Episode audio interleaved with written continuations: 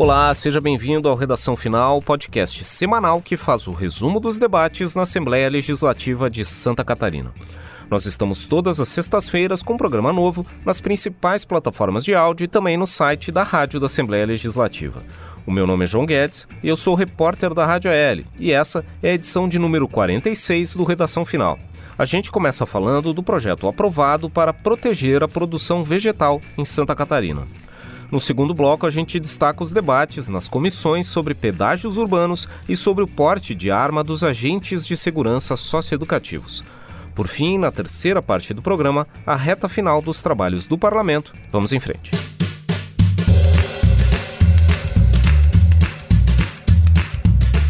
Muito bem, a gente começa o programa tratando dos destaques dessa última semana nas votações no plenário aqui na Assembleia Legislativa. Para falar sobre isso, está aqui comigo o editor da Agência L, Marcelo Espinosa. Seja bem-vindo, Marcelo. Obrigado, João. Marcelo, o plenário aprovou nessa semana o projeto que cria a Política de Defesa Sanitária Vegetal em Santa Catarina. Que proposta é essa? Bom, João, esse é o projeto de lei 123/2018, de autoria do governo do estado, que estabelece uma política para a defesa sanitária vegetal em Santa Catarina. Esse projeto entrou na casa no ano passado, passou por várias discussões, várias análises e agora foi finalmente aprovado. Qual é o objetivo dele?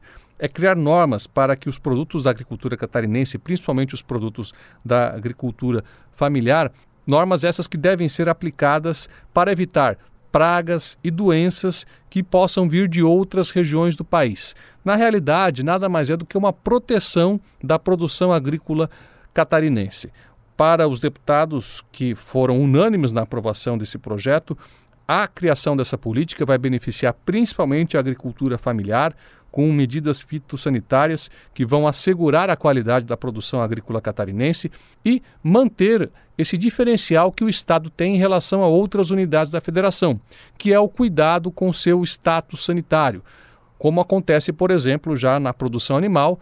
Por causa do diferencial do status sanitário, por exemplo, Santa Catarina consegue exportar carne não só de porco, mas de gado e também carne de frango para vários países do mundo. Portanto, esse projeto aprovado agora já segue direto para a sanção do governador Carlos Moisés, com a expectativa de melhorar ainda mais a situação da agricultura catarinense. Pois é, vale lembrar que essa proposta que foi aprovada em plenário, ela garante poder de polícia para os técnicos da SIDASC, da EPAGRE, que atuam justamente no monitoramento da produção uh, agrícola aqui em Santa Catarina.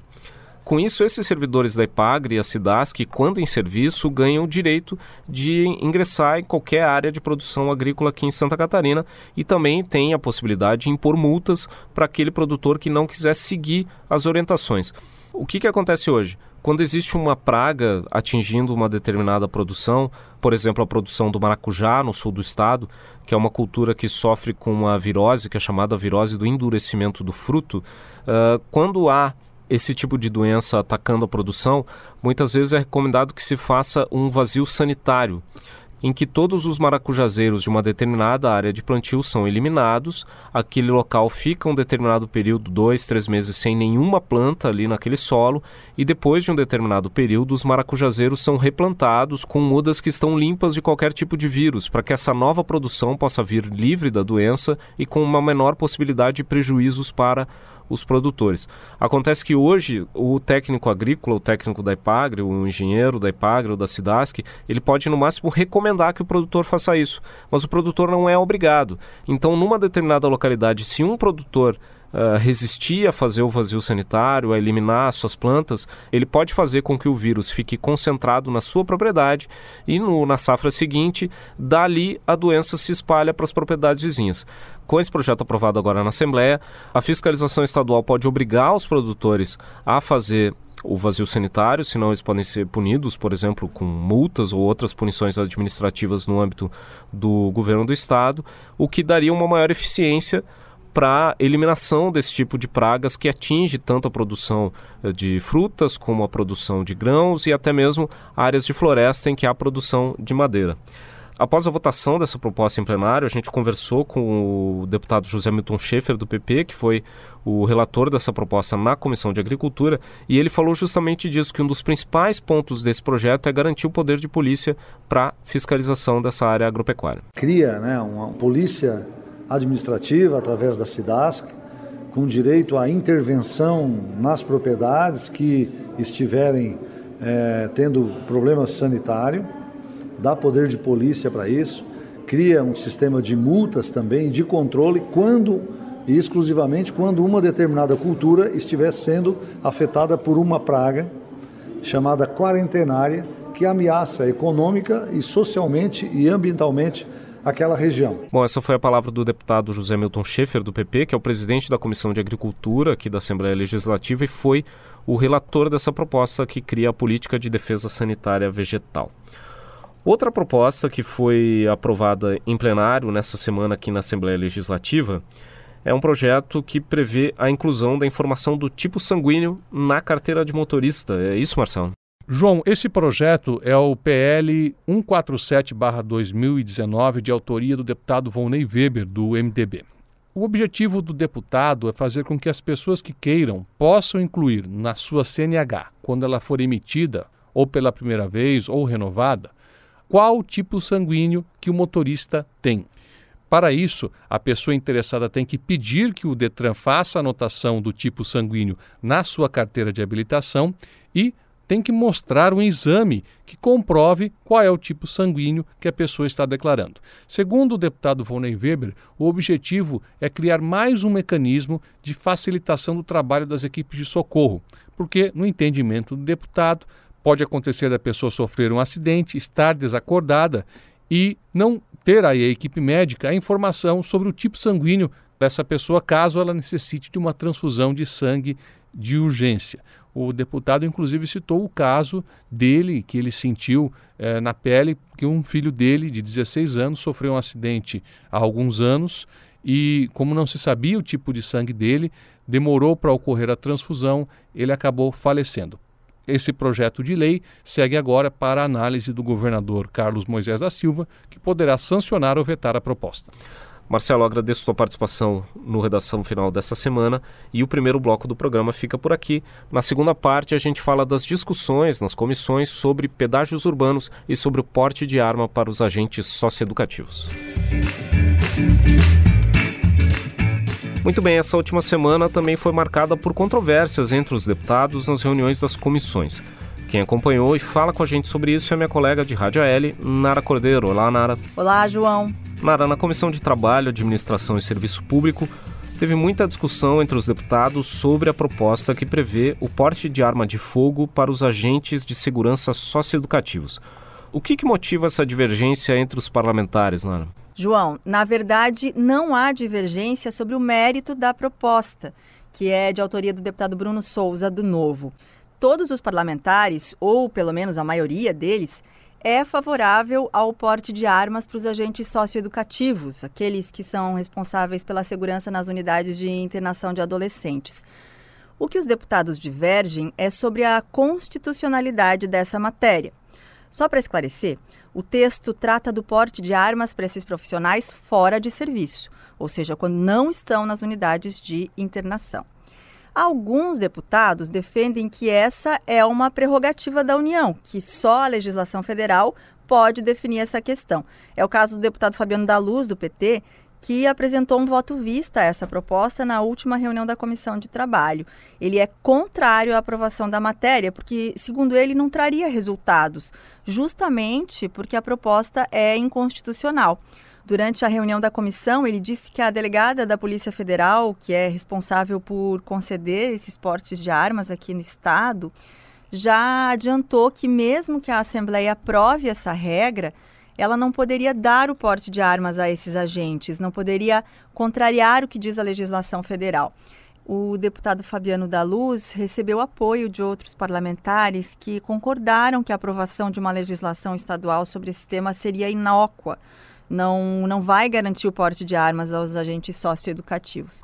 Mas outros deputados, como é o caso do relator da proposta, o deputado Sargento Lima do PSL, que é da área de segurança pública, defendem que esses profissionais precisam ter a garantia de segurança fora do ambiente de trabalho e que o momento da análise da constitucionalidade já passou, foi lá na CCJ, e que agora a discussão é sobre o mérito. Aí é importante a gente recapitular o que aconteceu desde que essa matéria começou a tramitar aqui na casa. A CCJ apresentou um parecer pela inconstitucionalidade do texto. E a matéria lá foi então rejeitada.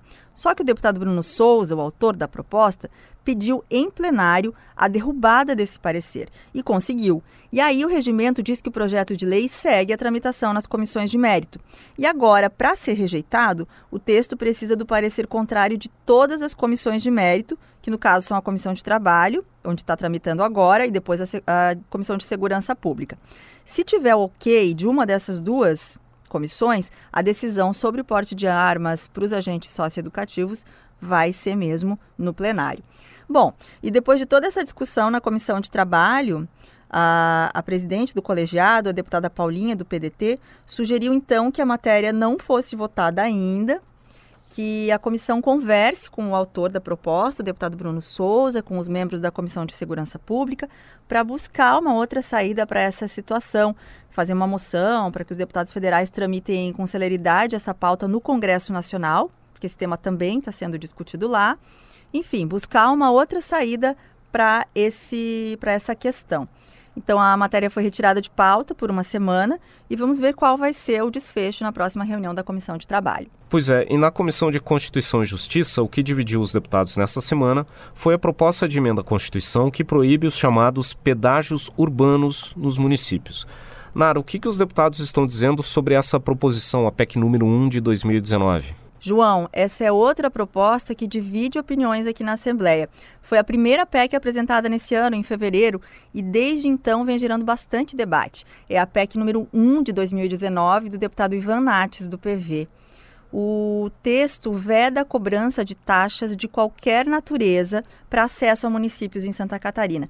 E aí se encaixa a taxa de preservação ambiental, a TPA, que é cobrada para acesso às cidades exploradas turisticamente. A cobrança é feita por veículo, né? Essas taxas são conhecidas como pedágios urbanos. A PEC teve a admissibilidade aprovada em julho e na última sessão da CCJ, o relator, deputado João Amin, deu o seu parecer à matéria. Ele é favorável à PEC, o que quer dizer que é contrário à cobrança da taxa. Mas o relatório do parlamentar não chegou a ser votado porque cinco deputados pediram vista do texto, ou seja, querem mais tempo para analisar a matéria antes de se manifestar sobre a proposta. Entre esses parlamentares está a deputada Paulinha, do PDT, ex-prefeita de Bombinhas, um dos municípios catarinenses que cobra a taxa. E lá, a TPA foi instituída durante a gestão da deputada Paulinha. Então, aqui na casa, ela é uma das defensoras dessa cobrança sob o argumento de que o recurso resultante dela, né, da taxa, é revertido para a recuperação de áreas degradadas pelo turismo. E agora essa discussão ganha mais destaque nesse momento pré-temporada de verão, quando alguns municípios já iniciam a cobrança das taxas para acesso às cidades. Além de Bombinhas, o município de Governador Celso Ramos também já aprovou a cobrança da TPA, né? Além da CCJ, a PEC ainda precisa ser analisada pelas comissões de Finanças e de Meio Ambiente. Pois é, Nari, a gente ainda tem muito debate pela frente sobre essa proposta. Eu agradeço a tua participação nessa semana no Redação Final. E essa PEC número 1 de 2019, do deputado Ivan Nates, que proíbe a cobrança dos pedágios urbanos aqui nos municípios de Santa Catarina, foi um dos temas da entrevista que a Rádio AL fez com o deputado João Amin, do PP, na gravação do podcast Ordem do Dia. O deputado João Amin, que é o relator da PEC na Comissão de Constituição e Justiça, deu a sua opinião sobre essa proposta. Ele se disse favorável a essa iniciativa do deputado Ivanates. Vamos ver o que, que ele disse. A minha opinião, e eu não, não vou me furtar de responder, é totalmente contra a taxa ambiental. Por quê? Fica muito com a empresa, retorna pouco para a população. Flor... Santa Catarina tem 12% do seu PIB de turismo. Então a gente tem que qualificar o turista, dar oportunidade para o turista que vem aqui frequentar as nossas praias, uh, principalmente a região litorânea na temporada. Pois é, essa é a palavra do deputado João Amin, do PP, que é o relator da PEC número 1 de 2019, que trata dos pedágios urbanos, ele se dizendo favorável a essa proposta. E o que nós ouvimos agora foi um trecho do podcast Ordem do Dia. O episódio em que a gente entrevista o deputado João Amin vai ser publicado nessa segunda-feira, dia 25 de novembro. O Ordem do Dia é um podcast que nós lançamos no primeiro semestre desse ano, em que em cada episódio nós entrevistamos um deputado aqui da Assembleia Legislativa sobre os temas que estão na pauta aqui na casa, uh, ou na política do Estado ou na política brasileira. Então é, acaba sendo uma oportunidade do eleitor conhecer o que, que o seu deputado e o que, que os demais representantes da população catarinense pensam sobre a atuação do governador Carlos Moisés, sobre a concessão de incentivos fiscais, sobre a colocação de emendas no orçamento, esses e tantos outros temas que estão presentes aqui no dia a dia dos debates aqui na casa. Os deputados também acabam trazendo esclarecimentos sobre os seus projetos de lei. Então, nessa segunda-feira, a gente lança o episódio com o deputado João Amin e quem quiser pode consultar também os episódios anteriores. O Ordem do Dia está disponível no site da Rádio da Assembleia Legislativa, no radio.alesc.sc.gov.br e nas principais plataformas de áudio, como por exemplo o Spotify. Para encontrar o podcast, basta procurar na busca por Ordem do Dia Alesc. E o segundo bloco do Redação Final fica por aqui. Na terceira parte do programa, a gente fala da reta final dos trabalhos do Parlamento em 2019. Muito bem, nós estamos chegando no fim do mês de novembro e, na prática, faltam quatro semanas de trabalho no parlamento até o encerramento das atividades da Assembleia Legislativa em 2019. A expectativa é de que a última sessão ordinária ocorra no dia 18 de dezembro, antes do início do recesso de fim de ano. Daqui até lá serão quatro semanas em que dois temas vão figurar como prioridade das discussões do parlamento. Foi sobre isso que eu falei com o presidente em exercício da Assembleia Legislativa, o deputado Mauro de Nadal, do MDB, que falou sobre quais são as principais propostas que a Assembleia deve se mobilizar para votar até o final do ano. Olha, o principal deles é o orçamento para as atividades do ano que vem, de todos os poderes, né? É, mas claro que nós temos os benefícios fiscais que serão pautados ainda neste ano por causa da sua aplicabilidade é, no ano que vem ou não aplicabilidade. Então esses dois temas eu acredito que serão os temas centrais do Parlamento até é, o encerramento das atividades deste ano. Pois é, essa proposta que o deputado Mauro de Nadal falou, que precisa ser votada até o final do ano, é o chamado projeto de rescaldo, é o PL número 435 de 2019 que é de autoria do governo do estado, que garante a manutenção de incentivos fiscais para uma série de setores da economia catarinense, principalmente setores que ainda não haviam sido contemplados pelos projetos de lei aprovados no primeiro semestre aqui na Assembleia Legislativa para a renovação de incentivos fiscais. Acontece que a legislação federal obriga que todos os estados façam a revisão dos incentivos fiscais que já concederam para empresas e para setores da economia.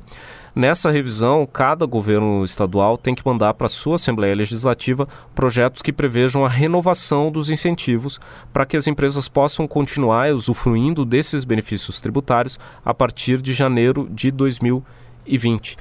Aqui em Santa Catarina, vários setores já haviam garantido a renovação desses incentivos com os projetos que foram aprovados no primeiro semestre, mas alguns setores que ainda não haviam sido contemplados vão ter o futuro dos seus benefícios garantido com essa proposta. Mas para que esses benefícios sejam efetivamente renovados e possam continuar valendo a partir do ano que vem, eles precisam ser aprovados pela Assembleia Legislativa antes do fim das atividades de 2019 ou antes do recesso.